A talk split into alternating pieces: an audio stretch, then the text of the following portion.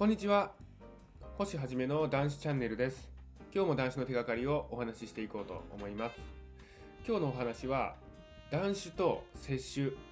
これについて話したいと思います。男子と接種。まあ、似たようなものだというふうに私は以前は思っていましたけども、まあ、全く違うものですよね。接種。まず接種からお話したいと思いますが摂取とはそのまあ漢字が示す通りお酒を節度を持って飲んでいこうといったものです。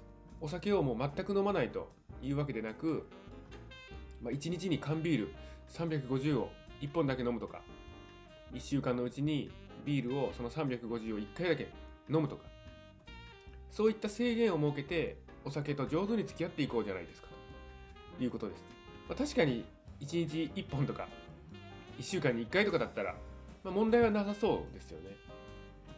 まあ問題はないでしょう。そういった問題のない範囲でお酒と付き合っていこうといったものです。そして摂取は制限したと、お酒を制限したといっても、お酒自体はまあ飲めるんですから、飲酒者にとってはまあ希望なんですよね。なんとか摂取してお酒と付き合っていきたいと思うわけです。まあ、お酒への未練があるときは、摂取というのは希望なんですよね私も以前は休みの前日だけに飲むといったようにしたいなという思いをしていました、まあ、いわば摂取とは希望なんでしょうかね。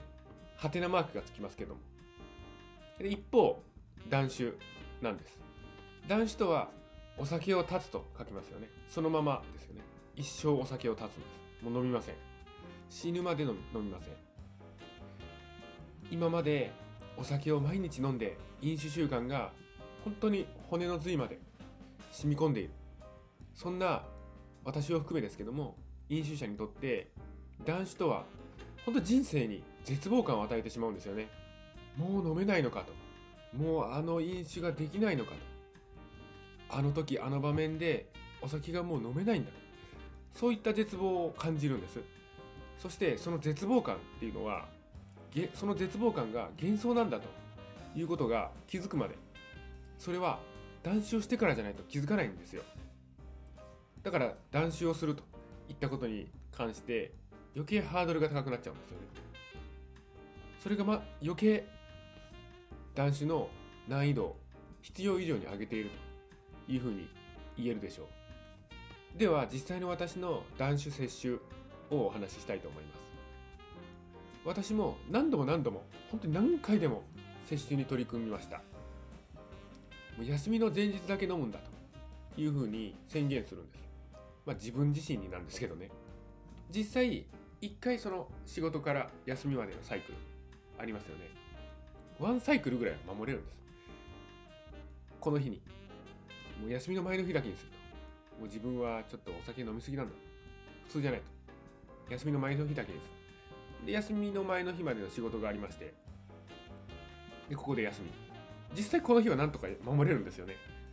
ですけど、じゃあ次のサイクル、ここで飲んでしまって、次のサイクル回そうとすると、もう、次の休みの前日には飲んでしまう。もしくは、この、休みに飲みました。その次の日にもう飲んじゃう。ということになりましたね。接種はできなかったんです。なんでかなと思うんですけども、お酒の特性として当然依存っていうのがありますよね。せっかくお酒をワンサイクル経ったとしても休みの前の日まで経ったとしてもここで飲んじゃうんですよね。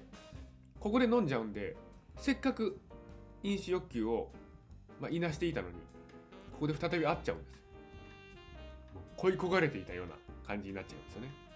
恋焦がれて恋焦がれていた相手に久しぶりにああ会えたみたいな感じでもう強い抱擁するみたいな。感じになってしまうんです。感動の再会を果たしたみたいな感じになってしまうんですね。いわゆる飲んだ快感が忘れられなくなってしまうんです。私は経験ないですけども、なんか遠距離恋愛とかしていて、半年に1回しか会えない恋人たちってすごい燃え上がるらしいですね。私は経験ないんですけども、そういうことは。それと似たようなものなんじゃないでしょうか。ものすごく燃え上がっちゃうみたいなところがあるんでしょうね。いわゆる飲酒に関して見たら、もう飲んだ快感が忘れられない。一度逃げ切った困難に自分から再び会いに行く。そういったことになるんです。ですので摂取というのは不可能と言えます。ですが断酒をすると再び会いに行くと。再び困難に会いに行くと。いったようなことはしません。ですので私は実際に休みの前日だけ飲むと。いった約束は守れなかったですがお酒を一生飲まないといった約束は守れました。これが断酒と摂取の違いです。摂取というのは本当に難しいですよ。まず無理だと思ってください。一方断酒っていうのは心地の良い難易度なんです。達成可能な難易度です。断酒は摂取に比べてはるかに楽ですよ。摂取っていうのは未練なんです。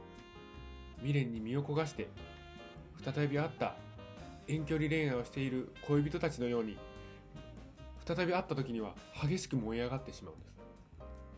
ですが断酒っていうのは新しいもう昔の恋人をすっぱりと切って昔の悪い関係でもいいですね。それをすっぱりと切って新しい方へ新しい方へ自分のために目を向けていく人生を向けていくんですね。私たちはもう昔の恋人いわゆるお酒とはうまく付き合っていけないんですうまく付き合っていけない相手とうまく付き合っていこうとしたところで自分の人生をむちゃくちゃにされるだけなんです。相手もむちゃくちゃになっちゃうでしょ。すっぱりとお酒のことは忘れて新しい人生新しい恋人を探していきましょう。あなたならきっと素晴らしい人と出会えるはずですよ。お酒をやめて新しい人生進んでいきましょう。今日は男子と摂取というお話をしました。このチャンネルでは男子に関することを発信しております。もしよろしければチャンネル登録の方よろしくお願いいたします。今日もご清聴くださいまして誠にありがとうございました。